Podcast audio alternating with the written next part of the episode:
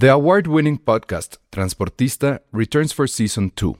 This time, we'll meet Beto Coral, who has lived his whole life in pursuit of one thing justice for his father, a police captain. Captain Coral was mysteriously murdered shortly after leading the search block that captured and killed notorious drug lord Pablo Escobar.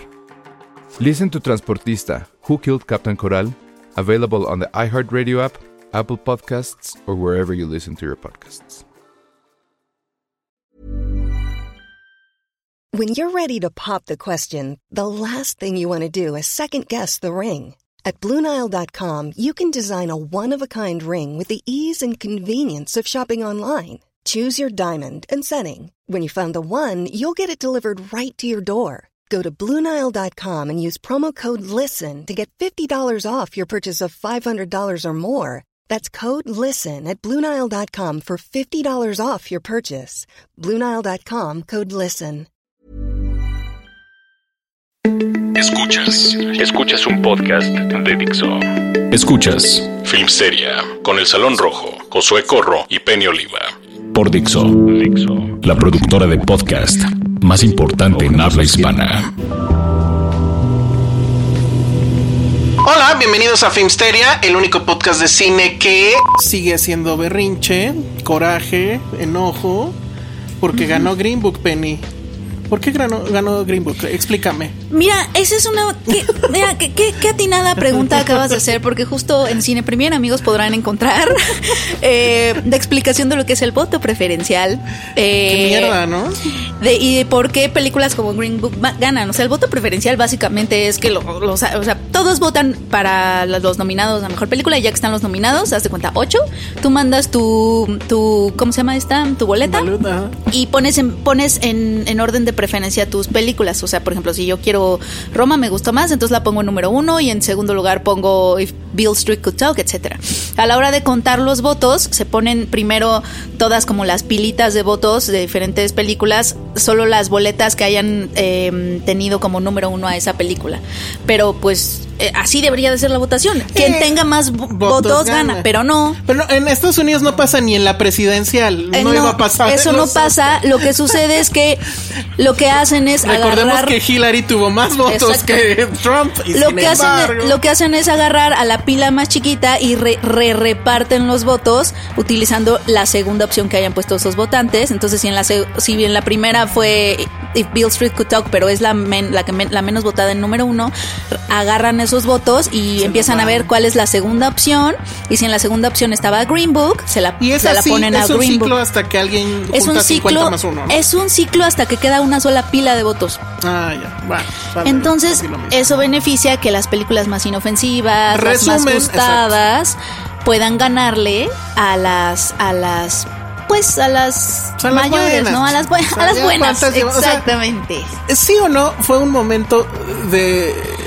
Hasta se hizo un silencio, creo. Muy bajo. Cuando, cuando esta. Pues este Spike Lee se salió enojado, no lo dejaron. Ah, sí. No, ya es mi spirit animal, Spike Lee. Soy muy fan de él.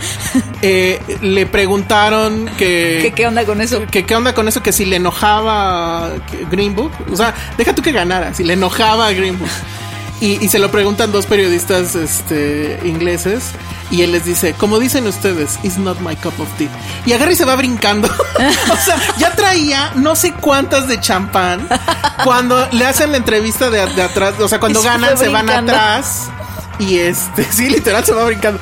Este, cuando gana, ya ves que te hacen una entrevista estando atrás y que están, supongo, porque nunca los vemos, pero se escucha que hay un chorro de medios. Sí. Que por cierto ahí estaba nuestra amiga de México.com. A Marcela Vargas, Marcela. justo le hizo una pregunta y se fue a la transmisión de TV Azteca. ¿En serio? Entonces no, no la escuchamos, No, pero está en YouTube. andaba. Chécalo en Sí. YouTube. Sí, ahí andaba. Eh, Ojalá nos escuche, nos debería de escuchar. Y él- él le preguntan a, a Spike Lee. Toda la entrevista la hizo con el- en una mano el Oscar y en la otra mano la copa de champán y dándole sorbitos así. Y se la acabó. O sea, se Pero, la pero acabó. aparte fue muy honesto, o sea, él nos, represent, nos representó a todos Sí, en esa cañón, ceremonia, porque qué, qué triste año, ¿no? Los Golden Globes, que ya sabemos que son de chocolate, Bohemian Rhapsody gana, y luego aquí, después de que incluyeron, o sea, pensamos que iba a ganar como el progresismo este que de los que del que hablaban porque habían invitado a 900 miembros más de otros países recientemente creo que el año pasado una cosa así y entonces eso se veía no porque había películas como Cold War en otras en otras ternas como mejor fotografía etcétera y no solamente en, en película extranjera que por cierto eso de extranjera pues sí es raro no o sea es película Bueno, de habla no para inglés ellos. Sí, bueno, para es que ellos. técnicamente se debería decir así. sí pero De hecho, sí dicen, en inglés es non... ¿O sí dicen no foreign? dicen foreign film ¿Sí? Oh, bueno. Pero bueno, el punto es que se- yo sí te juro que pensé que se iban a dar ese paso y se lo iban a dar a Roma. No puedo creer de Yo, verdad. o sea, tanta mamada que hubo respecto a que lo que querían era que la ceremonia se viera más, que más gente se involucrara y por eso iban a meter su, su categoría de película popular. Cosa que por cierto creo que al final nos salió perjudicando, pero ahorita hablamos de eso. Este, el tema este de sacar eh, categorías y ponerlas en, en los comerciales, que ya no iba a haber, bueno, que ya no hubo este Host. Sí, duró menos, acabó como Duró las menos. 10, 17. 10 y media, algo así, ajá. Bueno, todas esas cosas que querían mostrar a una academia diferente, atenta a cómo es la realidad ahorita, etcétera. Atenta a los tiempos que corren. Se fue al carajo Con Green Book. Green Book, porque premiaron la película más sosa, más obvia, más tersa, más de ah claro, el racismo se, Se acabó. resuelve con unas chelas y no. No, y además una película en donde el personaje blanco, que es el de Viggo Mortensen, le enseña Ajá. cosas de la vida al negro. Le enseña Le a ser negro. Sí, sí, sí, o Es, es muy lamentable. terrible. Pero creo que lo peligroso es y, que y peor frente a una película que justo hace lo contrario en el sentido de, a ver, no, espérense, el racismo es esto, Es- viene desde no sé cuándo, está aquí ahorita, no, no se quedó en los 60 ahí está el presidente, bla, bla, bla. Y terrible además cuando se suben eh, Peter Farrell y toda la claque que hizo esta película, pura gente blanca. Sí. que eso sí fue así de... ah. Dios mío. Y, y qué peligroso que la parte, digo, la parte conservadora de la academia, pues entendemos, ¿no? Que haya votado por Green Book. Pero la- toda esta parte, otra parte liberal o, o- o los otros miembros de verdad crean, o sea, que crean que esa película sí habla profundo, o sea, hace un análisis del racismo y sí, y sí resuelve de cierta forma, es, o sea, es peligrosísimo porque Ah, entonces estamos, estamos, no, no entendemos que no entendemos, ¿no? No, y además estuvo terrible porque también dices, bueno, pues sí, ahora que lo decía Josué. Por cierto, no está Josué porque ¿a dónde lo mandamos? ¿A los Oscars? Ah, sí, lo mandamos a los Oscars. Y ya no quiso regresar, Ya ya, dijo, ya la vida no vale De hecho, nada. renunció a ser crítico de cine Ajá. después de que ganó Ya, Green di- Book. dice que hay menos corrupción en el deporte. Pero Pero es que aparte, qué horror, ¿no? O sea, una academia que se quiere mostrar relevante, como tú dices, quiere seguir siendo relevante y quiere demostrar que sigue siendo relevante y justo demostró que no lo es. no, porque además, o sea, bueno, a ver, ¿cómo quedó? Bo- según yo, Bohemian Rhapsody, cuatro Oscars, ¿no? Ah, creo que sí. No, Luego, no los, no los después, conté. Yo aquí los conté. Porque, ah, bueno, porque hicimos una. Como ah, otra estupidez de la academia. Usualmente cada año hacían esto de que tenían una cosita que se conectaba a Facebook, lo comentamos la, la- en el pasado podcast, y que con ese tú hacías tu quiniela y la gente que te sigue en Facebook podía ver. Por- o sea, cómo ibas y tú veías a tus amigos. Entonces estaba fácil, o sea, estaba padre, y estaba fácil porque así ya veía yo cómo iba Penny, cómo iba Josué, bla, bla, bla. Ajá. Y quién ganaba y usualmente yo perdía. Pero que por cierto en este creo que gané, ¿eh? Bueno, Te gané a ti. Sí, por uno. Por uno. Porque y Josué puse- no sé. Porque puse, mira, la verdad es que puse votos aspiracionales. Yo quería que ganara Sí, Cold. War y puse Cold War Sí mejor vi. fotografía Sí y vi. puse Roma. O sea, sí, eran votos como que venían de mi Eh, corazón. muy mal. Nunca hagas eso. nunca hagas eso. ¿Sabes quién ganó? Bueno, ganó Jaime Rosales. O sea, bueno, aplausos. Aplausos. Pero ganó. Eh, eh, ahorita siempre se me olvida su nombre, perdón. Andrea Marnini, que ella es la esposa de Charlie del Río. Nice. Y siempre, siempre gana ella. O sea, el año pasado igual nos ganó a nosotros. Es una cosa loca. Yo ya le dije Andrea. que haga su propio podcast, deje ahí Cinemanet y a su esposo. Es más, la deberíamos traer acá, ¿va? Ahora que ya no va a estar Josué porque ya no va a hacer sus propias crítica. predicciones. Está increíble. O sea, ya le dije que por lo menos jueguen al melate. Sí. O sea, no. Pero bueno, a ver, entonces Bohemian Rhapsody quedó en. con cuatro Oscars. Luego, Black Panther tiene tres. Mira, Black Panther fue quien destrozó mi quiniela. Sí. O sea, ahí es cuando yo digo, bueno, mejor si hubieran puesto entonces su categoría de película popular. Y ahí la premiaban. Ahí que premian esa y se acabó. Y entonces hubiera habido ahí un espacio para que entrara co- ay, bueno, no sé, que entrara otra cosa en mejor No, para que los votos de quien votó por Black Panther y que se re- repartieron para Green Book, a lo mejor no Sí, hubieran no sé, estado, no, sí, sé, sí, no, sé, algo raro. Pero ahora, yo me pregunto, la gente loca de los cómics, los nerds de cómics, ¿están súper felices por esto? Yo creo ¿O que ni se han enterado? Yo sí vi que había muchas Sí, personas. nerds de cómics, sí. Mira, a mí, lo- a mí me ¿Y gusta. ¿Qué hicieron? ¿Ya van a salir con mujeres o qué? Para festejar, digo. Pero es que ya ves que lo, lo geek es lo cool y sexy ahora. Ay, no es cierto, ya pasó. No, pero mira, hay dos Oscars. Hay dos Oscars de Black Panther que sí me dieron, me dieron gusto porque son las primeras mujeres afroamericanas en ganar diseño de producción y vestuario. De estos hitos que ya no deberían ser hitos, pero que lo son. Pero diseño de producción en una película que el 80% Sí. es CGI, sí es así. Es muy de, raro no porque aparte estaba Roma, que yo sé que no iban a, o sea, era muy difícil que los gringos apreciaran un poco las sutilezas de, Después, de- sí. del, del diseño de producción de Bárbara Enríquez y de, Eugenio Caballero. Pero bueno, estaba la favorita, por ejemplo, ahí, ¿no? Que yo Porque, la bueno, puse como que yo ahí también lo que, lo que peleaba con Josué es que, o sea, para mí era mucho más complejo rehacer, o sea, de la nada, toda una avenida, Ah, claro. insurgentes, bla, Pero eso, bla, bla. eso no lo iban a entender Yo sé, allá. A, estoy en un castillo que ya existe, Claro. que a lo mejor incluso ya hasta algunos muebles están y pues tú ya nada más. Pero pusieron ¿no? conejitos ya por Pusieron eso. conejitos. Lo de los conejitos con esta. Ah, eso estuvo bien padre. Lo mejor. Eh, que no hubiera habido host. No estuvo mal, ¿no? No estuvo mal. De hecho, creo que ya no debería haber Óscares. O sea, ¿por qué no vamos haciéndolo No. minimalista? O sea, poco a poco vamos quitando elementos hasta que ya no haya Óscares y ya. Como dijimos una vez que dijeron, hola, buenas tardes, ganó Green Book. Adiós. Sí, ¿por qué no que se anuncien con el periódico como antes se hacía Que, al principio? que se lancen tweets. Que sea por tweets. Que sea por ya, tweets, sí. que usen las nuevas tecnologías y ya, mira, así no Con Instagram gastan. Stories. Sí. Se acaba rápido. Mira, ¿sabes qué? Al día de mañana ya no está. El triunfo de Green Book totalmente me pude haber entrado por tweet. O sea, transmisiones en vivo que pudieron ser tweets. Sí, exacto. Eso es- Así, alfombras rojas, millonarias. Esa es la conclusión de los Pudo haber Óscares. sido un tweet. Óscares que pudieron ser tweets. Es más, Creo que voy a poner eso en mi texto Ajá. de- de- del Universal. Óscares que pudieron ser mails. Sí, exacto. Muy bien. muy bien. Pudo haber sido un tweet. No, pudo haber sido un tweet. Pudo haber sido un mail. Así de- Este. Black Panther tiene tres. Adivinen cuáles. Bohemian Rhapsody, cuatro. ¿Cómo ven? Oye, ¿viste que se metió un madracísimo? Sí, pobrecito. Pobre tonto. Eso, ese fue Dios diciendo, no mames, pum. y tiró a Rami Malek del escenario. Ahí les va mi voto, ¿no? Pero eso no sé en qué momento fue. ¿Fue cuando ganó y se bajó? fue cuando ganó y se bajó que se. Porque le- hay un video donde Cuarón casi cae encima de Cuarón. Dios mío. O sea, Cuarón está acá con su Oscar echando desmadre y de repente en el video se ve que todo el mundo voltea y el Malek está en el piso. Estuvo muy cagado, pero me dio mucha risa porque dije, maldito, además mal parido. ¿Ya viste que su novia es la novia de la película?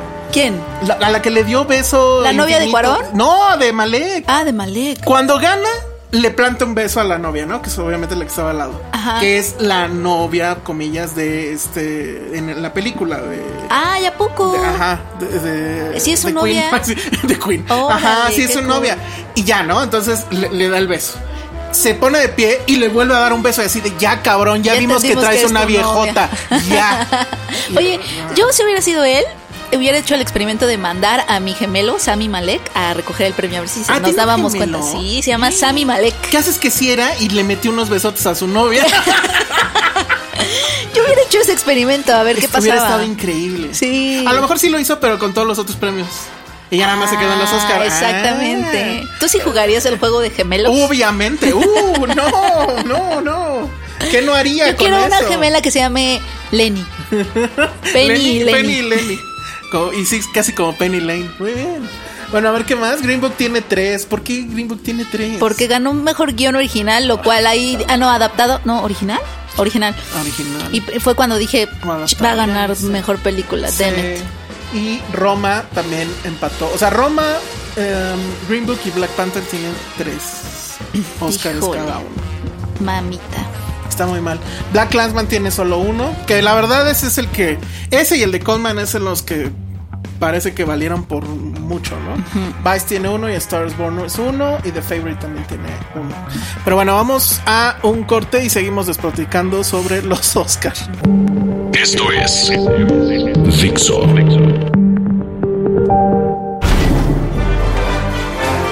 Hola, ya estamos de regreso aquí en Filmsteria. No podemos, seguimos sin superar que haya ganado Green Book. ¿Alguien? ¿Se acuerdan del meme? Send hugs. Send hugs. ¿Se acuerdan del meme del, del- de cuando nos ganó Chile o no sé qué en el mundial? Creo que Que era el, el chico así tirado y llorando día uno y todavía ¿No era lo- penal? Ajá, no era penal, claro. Bueno, nosotros estábamos así. No fue Roma. No fue Roma, sí, estuvo muy triste, la verdad. Qué cosa. Es que no, no puedo. Hasta la pizza se me marchitó en A ese ver, momento. mejores momentos. Vamos. A ver, mejores momentos. Lady Gaga y Bradley Cooper. Sí, pero bueno, el mejor meme de la noche fue ese. ¿Lo viste? No, ¿cuál meme? O sea, vamos a estar, eh, bueno, voy a tener que entrar en la, en la famosa sección de explicando el meme. Está Lady Gaga y Bradley Cooper así juntitos y entonces Lady Gaga le dice, oye, que ganaste por mejor director y le dice no y entonces le dice, oye, pues entonces qué es esta estatuilla Ay, Dios. con las manos abajo, obviamente, pero no se veía. Es el meme de la noche, señores. Eh, A ese meme le debieron de dar un Oscar. El, el de Rami Malek se lo debieron de haber dado a ese meme, que fue el mejor. Ay, Dios mío. Luego, así más memes. Ellos cantaron bien padre, estuvo padre. Por- ¿Sí? Este, este detalle de que se levantaran de, la- del, de los asientos del Ah, teatro, sí, que estaban Eso estaba cool. Sí. Eso estuvo cool. Oye, pero ¿tú qué crees que opina la esposa de Bradley Cooper? Eh, yo te iba a preguntar, ¿tiene esposa todavía? sí, es la que chica que estaba al lado, es una Pero modelo, ¿verdad no que totalmente Lady Gaga está enamorada Ay, de él? los dos están Sí, ¿verdad? Estuvieron a punto de besarse. estuvieran a nada de. O sea, yo, yo sí lo pensé. Pero la esposa Dije, estaba ahí. La esposa estaba al lado. Es Irina Shink. No sé. Yo Irina no sé. Baeva, no, es No, es Irina algo de. de- a lo mejor Vero sabe, ¿tú sabes? Irina algo te suena, ¿no? Somos unos idiotas aquí para la moda. Es, es una modelo. Y la verdad sí está guapa. Pero. Pues no tiene un Oscar. Ah, no, como Lady Gaga. Y Lady Gaga tiene un Oscar, tiene Grammys, Canta. Globo de Oro, canta, baila. Canta. Este, Pero ella totalmente lo ama. Y él Sí, también. totalmente lo Sí ama. están enamorados. yo, yo ¿Qué la verdad, si ahí? yo fuera él, ¿Le hubieras si dado un hubiera beso? dicho ya, madre. Pero ¿y la esposa? Pues ni modo. ¿Qué tal que se avi- enteró no, de ¿qué- la peor manera? ¿Qué tal que te avienta un zapato desde donde está? Pues, mira, Eso no estaría increíble. a- Arriba los ratings del Oscar. Ah, mira, aquí Irina está ya. No, bueno, Vero está con todo. Vero es la mejor productora. Irina Shayk, sí, hace, bueno, no. En el futuro me va a ayudar con una película que no me voy a acordar. Adivinen cuál. Bueno, este, sí, es una modelo. Ahorita te voy a buscar la foto. Este, Changos. pero sí estaba ahí y, y bueno, no. Es de escándalo. Pero yo sí le hubiera ya metido el beso. Pues ya, ¿no? Es que en serio. Escándala. Es súper, súper obvio. Y, y- y ya dices, ya para qué lo, lo ocultamos, ya que lo sepa el mundo. O sea, además decían, a ella también hay que darle un Oscar porque, pues, como si nada, ¿no? O sea, imagínate que tu marido se sube con Lady Gaga en los Oscars, Y- y todo el canta esta que canción besen, toda que melosa, súper cerquita, Al oído. al oído casi casi. Ella todo el tiempo agradeciéndole a él, que él es el único hombre que sí creyó en ella, casi casi, así de come on. Pero este, y así sin él no hubiera podido. Y bueno, ahí está. Bueno, es que en esa foto no. Bueno, aquí están. Bueno, ella también estaba casada, ¿no? Pues no sé. No sé, tiene cara como de, ay, sí. Mira, sí, ahí chistosos, y Ahí están. Pero, híjole. Pero acá están. o sea, no, así es una cosa, ¿eh? Ahí. Ahí, ahí, ahí pasa algo. Mira, yo espero que gane el amor. Y evidentemente el amor está con Lady, Lady Gaga, Gaga. y no con la modelo. Pues es que sí dices, ¿no? O sea, la, la modelo pues está guapa. And that's it. Sí. Y Lady Gaga tiene un... Y además vivieron una experiencia estética juntos. Ajá, exacto. Imagínate, eso. Vivieron su Star is Born. Bueno, a ver, ese fue un buen momento. ¿Qué otro buen momento hubo? A mí sí me gustó el de Maya Rudolph, eh, Tina Fey. y Sí, son garantía, Ellas ¿no? son, ellas tres son legendarias, Aunque- son mis ídolas. Maya Rudolph, la que está casada con este... Con Paul Thomas Anderson, Sí traía un vestido bien feo, pero no importa. no importa. O sea, muy bien. Que me encantaría así verlos como, como son juntos, Paul Thomas Anderson y, Sí. y ella. Sí son la pareja que creo que me gustaría hacer. O sea, No, ella toda así toda, se- loca. toda loca y él que se ve que es muy serio. Recordemos esa Porque anécdota. el hilo donde fantasma, No quiso tomarse una selfie conmigo, este Paul Thomas Anderson. Ah. Y está muy bien. Creo que eso le dio más puntos. ¿Lo quieres más por eso? Sí, sí, porque hubiera bajado mucho si hubiera. Ay, sí, claro. No, Paul Thomas Anderson no puede hacer Hubiera eso. bajado Sí, sí, sí, no. ¿Qué No otro? tendrías tu foto. Pues sí, pero son unas por otras. Tengo mi foto con Yalitza. Eso nunca lo dije al aire, ¿verdad? ¿O sí lo No. dije al aire? Tengo mi foto con Yalitza. Nice. La iba a mostrar en redes y ganaba, pero no ganó. Ah, no ganó, ya sabíamos Pero- que no iba a ganar, pero ganó nuestros corazones. No manches, qué sorpresa, también destrozó mi quiniela, Todas. pero esa Bueno. no, esa no me importó. Hubo uh, uh, eh, participaron en nuestra quiniela. Eso sí, la verdad, gracias por haberlo hecho porque la lancé el mismo domingo a las 12 del día y pues obviamente este bajé el switch a las 7 que empezó la ceremonia. Fueron 220 participaciones. Muchas gracias, son amigos. Muchísimas, muchas gracias. Y justo cuando ganó Conman dije, a ver, habrá quien solamente 33 Pusieron, a- pusieron Conman. Oigan, aplausos para ustedes. ¿En qué se basaron? ¿En qué se basaron? Oye, Glenn Close es la actriz más perdedora, entre comillas, de los Oscars porque es la actriz con más nominaciones que nunca ha ganado. Está muy O- cañón. Ocho con esto. Y, de- y luego de eso se fue a la fiesta de Vanity Fair y como si no hubiera pasado nada. Ah. Gran actriz. o sea, yo estaría. O a lo mejor ella ya se, se hizo a la idea. Oye, pero aparte de ese momento del discurso de Olivia, que increíble, así como de Glenn Close, tú eres mi ídolo, no hubiera querido que pasaran así las cosas. Algo así, estuvo muy chistoso. Ay, me encantado que dijera algo de Yalitza. Glenn Pero- Close fue un gran momento también. También sí- Yalitza lo hizo muy bien también, porque Ay, sí me le quedé viendo en el. Ya saben que las enfocan. Ajá. Y dije, a ver qué cara pone. Igual y dice, a la madre. o algo, ¿no? Hace pinche cuarón, tú me prometiste. Pero no, o sea, sonrió, aplaudió, no perdió la compostura. La se le ha de haber roto el corazón a la mamá que estaba al lado, fue con su Ah. mamá. Sí, sí llevaron a toda la banda, ¿eh? Estaba ahí Latin Lover. Ah. Fue, a, ellos nos mandaron arriba, ¿no? También Para- fue Fermín. Para que no fearan El que no fue fue Galo. El que no fue Ah, pues tú traes toda la Galo historia en Premier, ¿no? Ay, qué triste. Ah, bueno, sí. Iba a decirle es algo que ya no pasó en el salieron- futuro. Salieron unas hojas medio raras. ¿Cómo por ahí. conseguiste eso? Es que he estado muy obsesionada, obsesionada.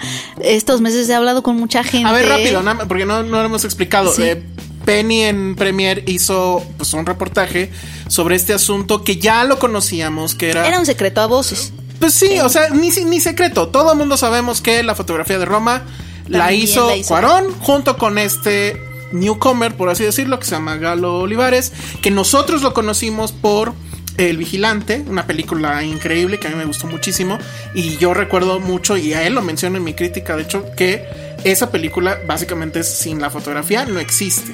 Y Ay, pues bueno, en. Roma sin la fotografía tampoco existe, ¿no? Entonces, como Cuarón no puede eh, buquear, por así decir, a Lubeski, porque Lubeski tenía, según esto, unas No cosas bien qué. importantes. Creo que no había ido por la leche y los niños y eso. Entonces. Y no pudo Ajá, no pudo fotografiar Roma. Entonces llamó a Galo Olivares y le dijo, oye, pues vente acá, échame la mano. Sí. Claro. Y lo vimos, o sea, quienes lo conocemos físicamente, lo vimos en los, digamos, teasers que hubo antes de que empezara toda la vorágine. Estas pequeñas clips de video donde él decía que ya estaban filmando, bla, bla, bla. Y luego nos enteramos que él, o sea, bueno, teníamos, como que nosotros sí sabíamos que él iba a ser, o sea, que Cuarón iba a ser el DP, ¿no? El director de fotografía. Sí, claro. Pero pues que iban a poner, yo supongo, as- asistente de fotografía, algo, o sea, esos Claro. cargos que son los usuales. Claro, claro. Y no, lo manda o crean esta cosa loca que se llama Colaborador cinematográfico. What the fuck es a colaborador Sí, cinematográfico. es- es- sí, como que la figura de Galo se empezó a enturbiar después de que la película ya estuvo lista. Todavía Alfonso aquí en la Ciudad de México en la conferencia que dio habló, eh, pero sí usó la palabra colaboración, eso sí. Eh, creo que la duda que ha existido siempre es...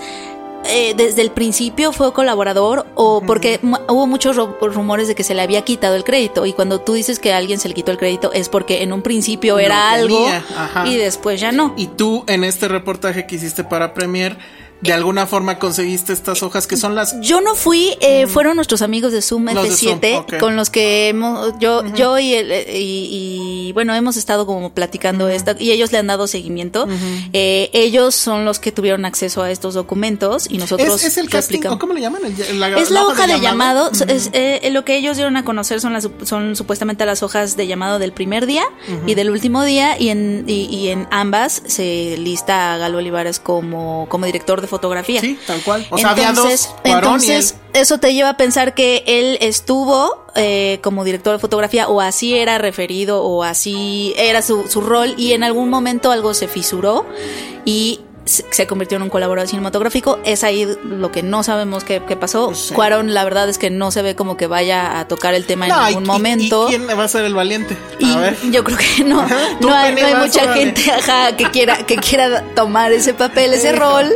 Obviamente. Marcel, le hubieras preguntado. Ah, Eh, sí, no, o- obviamente. Y, y, y- y mira, o sea, hay como dos cosas. Hay quienes piensan que la verdad es que ahí no hay algo relevante que seguir porque, pues al fin y al cabo, el director sabe qué hacer con el crédito o- y ya ha pasado que se le quita créditos a, a editores, etcétera, porque no hacen su chamba, entonces tiene que volver a hacer, por ejemplo, ¿no? Eh, ya ha pasado esas cosas. Que no es el caso. Y hay otras personas que dicen, pero a ver cuáles son los motivos por los cuales se les puede quitar un crédito. A lo mejor hay un contrato, qué está pasando, porque un rodaje es un trabajo al final. porque el tema es que todo mundo, o sea, empezó como rumor. Yo recuerdo mucho una serie de tweets donde a mí, a Ernesto Díaz Martínez, a Fernanda Solórzano, etcétera, nos, nos la, alguien nos lo estaba haciendo de tos, que por qué no habíamos dicho nada. Era muy difícil decir algo. Es que yo no encuentro. No, no era que no era fuera fácil o difícil. Era.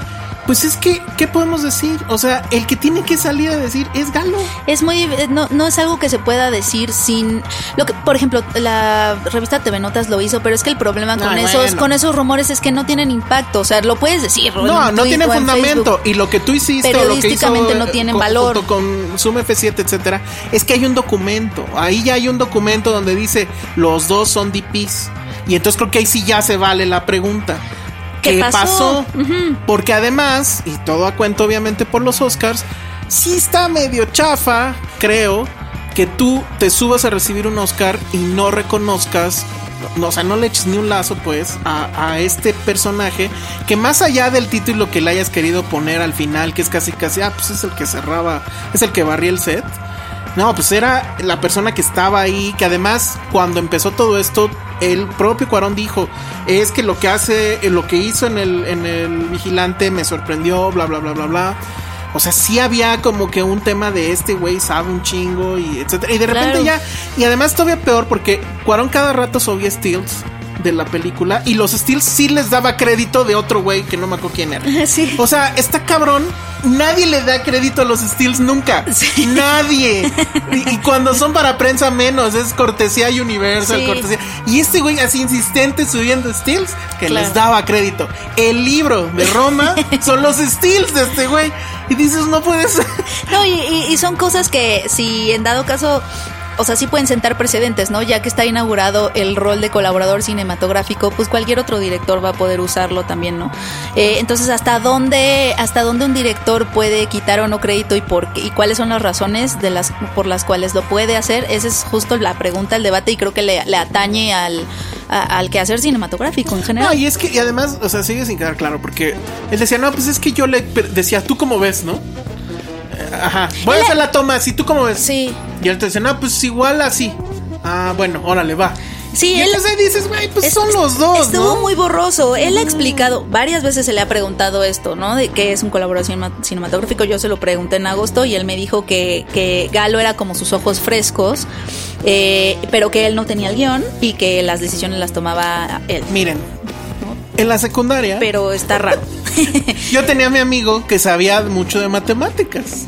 Entonces en los, en los exámenes, él me pasaba las preguntas, ¿no? Las respuestas, digo. Entonces él era mi colaborador de matemáticas, ¿o cómo? O sea, así me suena, un ¿no? colaborador. Es mi que, colaborador. eh, pero es que mira, es, es este asunto de eh, tú contratas a alguien y lo tienes trabajando por tres meses, ¿no? Y si no te gusta su trabajo, lo despides.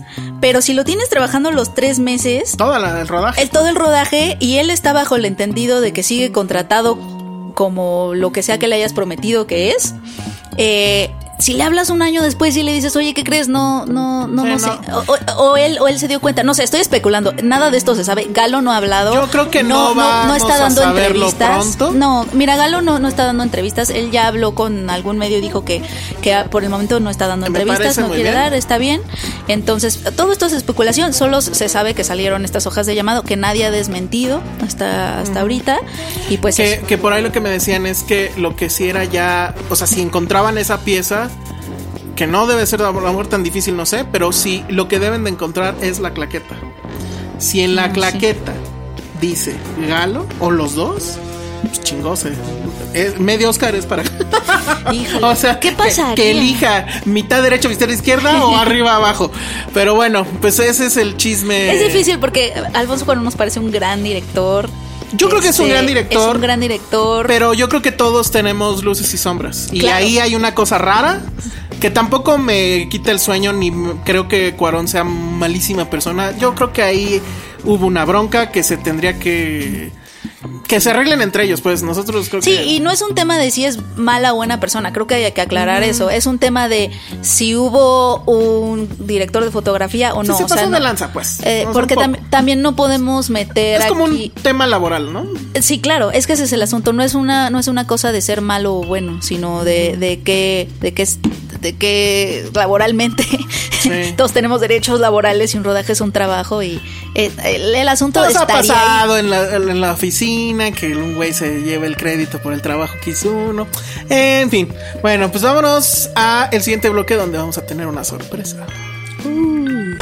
Escuchas un podcast de Dixo. De Dixo.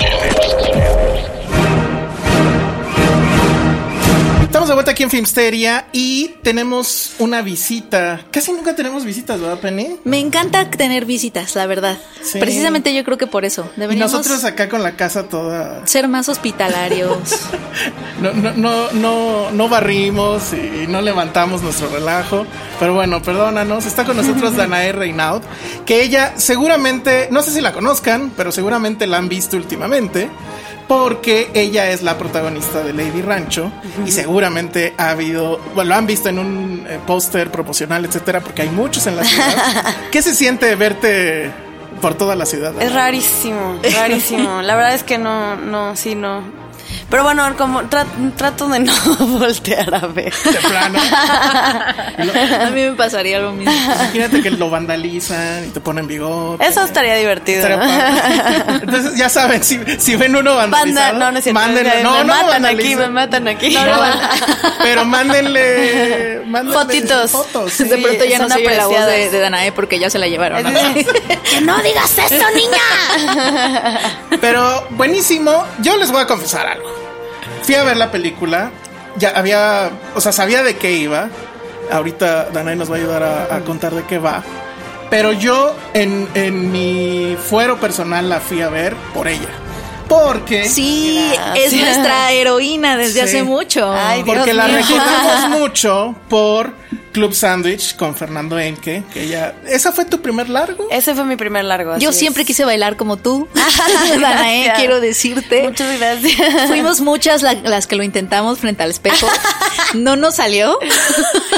Ya, es- no sé si yo lo logré Un ahora. baile sexy de esa forma, no. Véanla, e- esa película es genial. ¿Cómo, cómo fue de trabajar con, ¿Con Fernando? Con, Fernando. La verdad fue muy maravilloso. Eh, yo había hecho cortos, pero para hacer un- una primera película cumplió todas las posibles expectativas que yo pudiera tener. Un, un hombre, director, artista, superhumano y, y que me hizo sentir muy, muy segura y tranquila en sus manos. Entonces eso fue increíble. Las chicas lo aman, ¿verdad, Penny?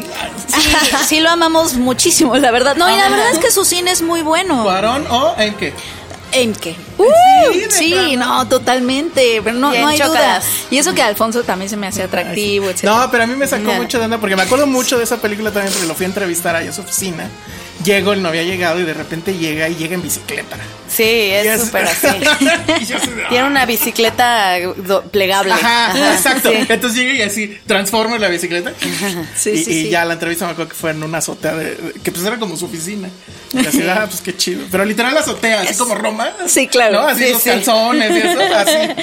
Es una gran película. Es, Es una, gran, muy buena película. Entonces con eso dije, bueno, yo sí voy a ir a verte. ¿Y, y de qué va Lady, Lady Rancho? Bueno, pues eh, es muy diferente de Club Sandwich, como se podrán imaginar. Es, es otro tono, es otro género, es otro tipo de cine también. Pero es una, es, es una comedia, es, es muy accesible. Creo que Pues sí, o sea, cuando, cuando recibí el guion, pues yo tenía un poco de miedo, pero conforme lo fui leyendo, como que fui pensando, a mí me, se me, me parece muy importante ah, tener mucha diversidad, tanto en lo que vemos como en lo que hacemos, en lo que consumimos, en todo, ¿no? Y, y pues yo, o sea, como que lo que más me importa es elegir historias que no traicionen mis valores. Y creo que justo cuando empecé a leer eh, Lady Rancho, que antes se llamaba Allá en el Rancho, dije, híjole, esta niña es insoportable. o sea, dije como, si esta niña, o sea, si esta película aplaude la actitud de esta mujer, no hay manera de que yo la haga, ¿no? Y empecé a leerlo y seguía leyendo y dije, no, pues sí, justamente es todo lo contrario y eso fue lindo. Entonces es- una chica insoportable que está muy perdida en lo que le importa en la vida, es muy frívola, es muy superficial y de repente eh, comete un error, como todos los cometemos a veces, y... pero no to- toma conciencia hasta que sus papás deciden tomar cartas en el asunto y la mandan al rancho de que tienen y ahí aprende a, a trabajar y a un poco ganarse como el respeto de las personas que están ahí. ¿Aprendiste a ordeñar vacas? Aprendí a ordeñar vacas. No, te quedas pensando cuánto no sabes, o sea, porque no tienes que irte a los extremos de ser insoportable como ella Ajá. para darte cuenta cuánto no sabes hacer. Claro. O sea, de verdad, este, o sea, sí te ves reflejado, ¿no es? O sea, po- Totalmente. podrías pensar que es una caricatura, pero ¿cuántas o cuántos? O sea, lo- no nos lo- damos lo cuenta. Yo no sé cañón. ordeñar no nada. sé Ay, solo sé ordeñar algunos animales, pero no sé ordeñar vacas. No, yo también. Ay, carajo, yo no sé ni hacer unos huevos. ¿Qué me pongo ahí? a- No, la verdad es que Porque la estamos- escena está No, donde ah. Sí, o sea, en cocinar estamos muy limitados Sí, en nuestra no. generación. Sí. Y luego todas estas aplicaciones como Rap y todo eso que ya, No sé ya si es como de, ah, inútiles. ya, no, sí, estamos muy inútiles. Sí, no, verdad". tengo prisa, en lo que llega en 40 minutos ya te hubieras podido Sí. cocinar unos huevitos. Exactamente, exactamente. Oye, pero hay, eh, o sea, la parte de que, o sea, yo me, me remití a mi adolescencia terrible, es esto de los antros, Sí. que yo fui muy malo con los antros. Es, sí, esa esa es una realidad de, de- del país o no sé, que yo fui ajeno completamente. Ya. Porque yo solamente, o sea, nunca me dejaban entrar a los antros. o sea, literal, la única vez, no, es que nunca iba vestido como en teoría debería ser. O Ya. sea, yo ah, tengo 40 años, o sea, me tocó en los 90 y, y me acuerdo que la única vez que pude entrar me sacaron porque se dieron cuenta que traía tenis. No, es Te cierto. saca- ¿Es en serio? ya habías logrado. Ya entrar? había logrado entrar. Me acuerdo que esa vez iba de gabardina por alguna razón. Porque aparte mi estupidez era de que yo iba a trabajar a los 18 años ya trabajaba, pero de trajecito, etcétera.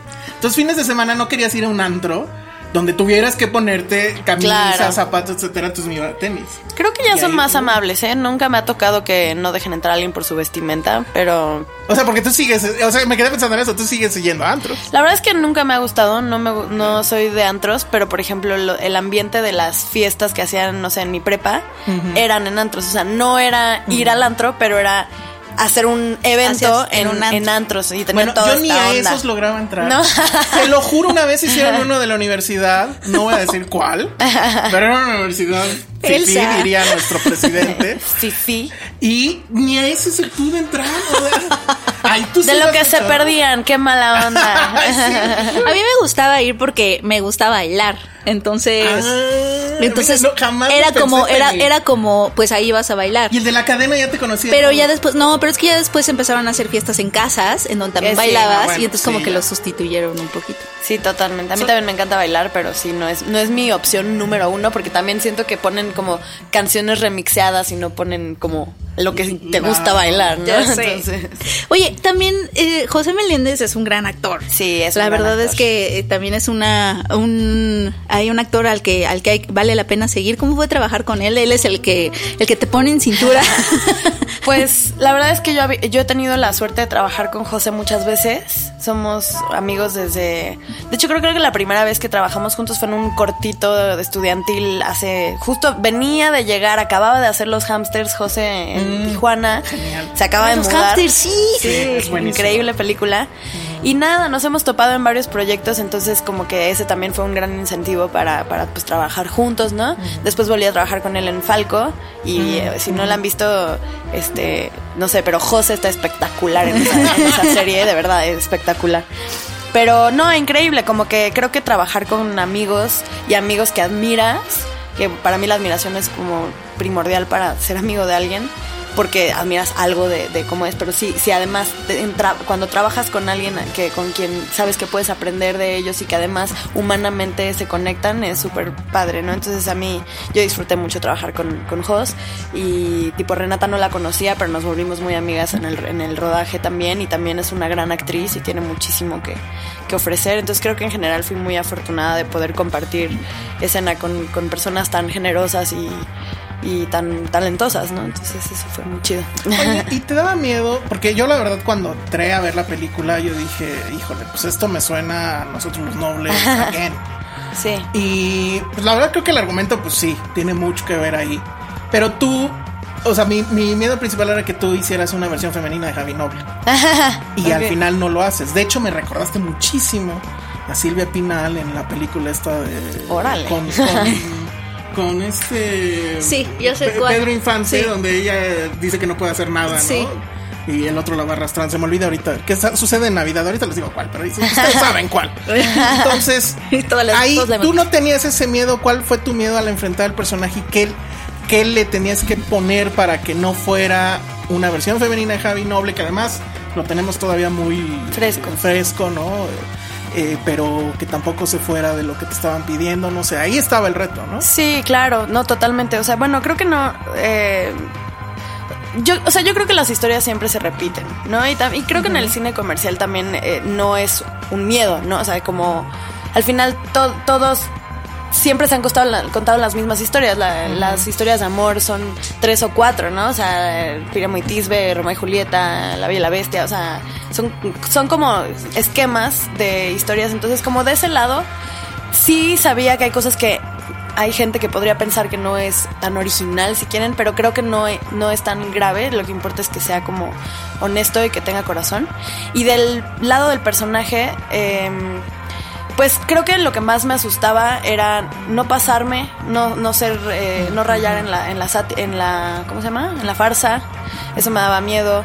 También como no firmas, filmas en orden, como que yo tenía como colores en el libreto apuntando que en qué nivel, o sea, qué tanto ya había cambiado.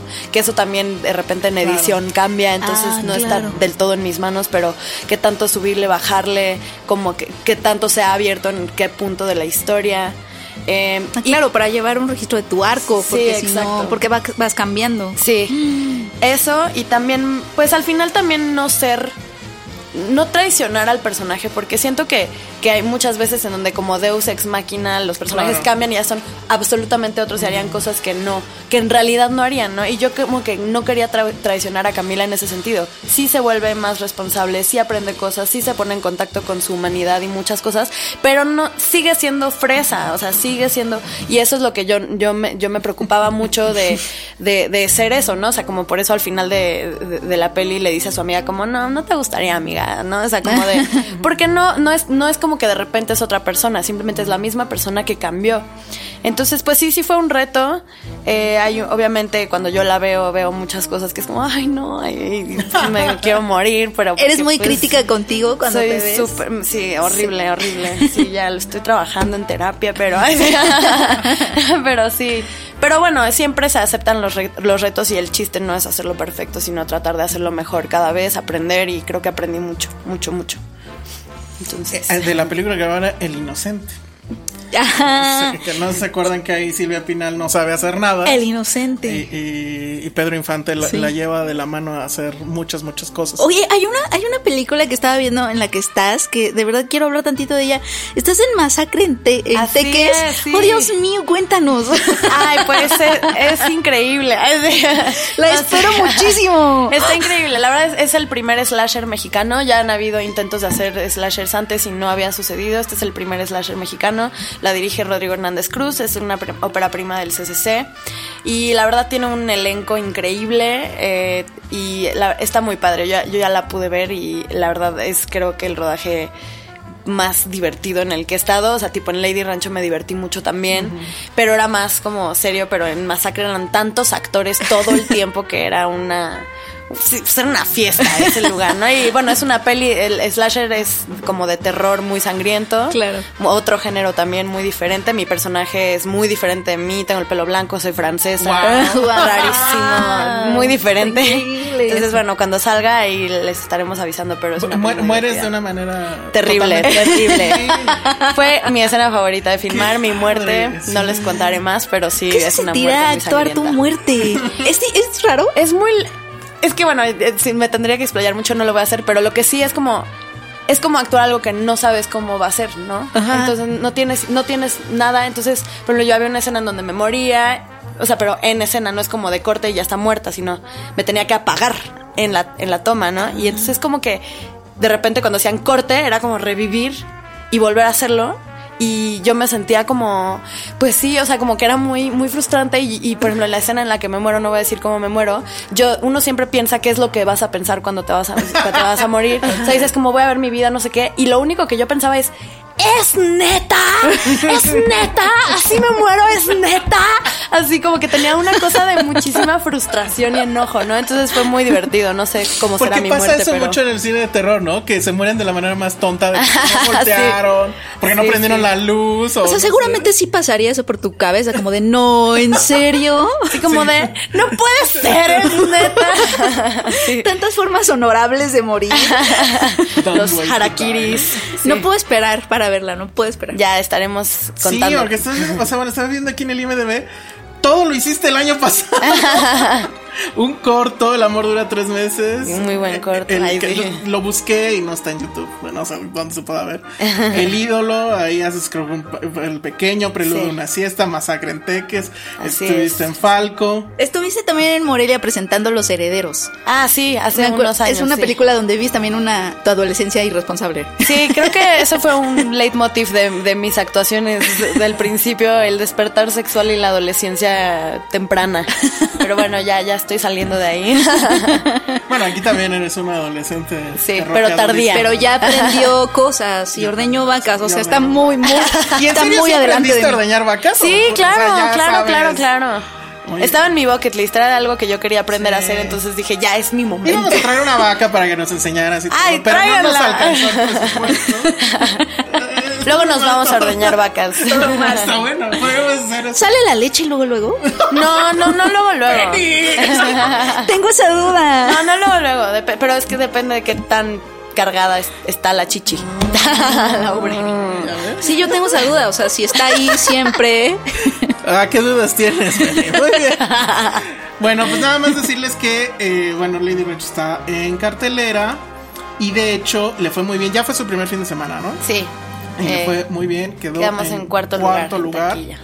Que eso, pues, sí, la verdad es que está bastante bien. Desbancó a este, la boda de mi mejor amigo. Ah, ya quedó en sexto, entonces tú- eso a mí me parece bastante bien.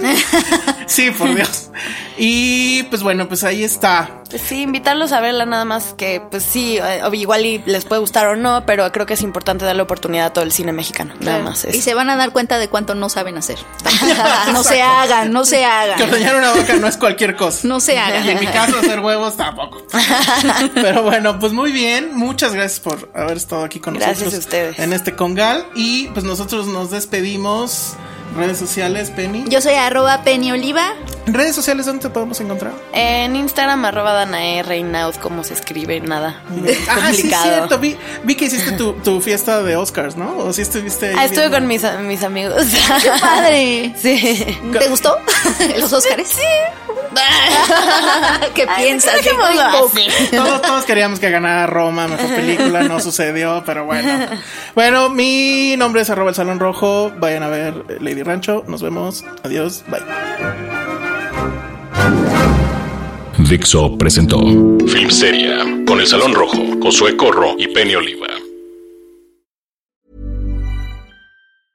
Hey, folks, I'm Mark Marin from the WTF Podcast, and this episode is brought to you by Kleenex Ultra Soft Tissues, your ally to help tackle your allergy symptoms this season. I love the change of seasons, but nobody loves pollen and all those other things floating in the air that make you sneeze during this nice weather. Kleenex Ultra Soft Tissues are hypoallergenic and allergist approved. So fight back against watery eyes and runny noses without worrying about irritating your skin. For this allergy season, grab Kleenex and face allergies head on.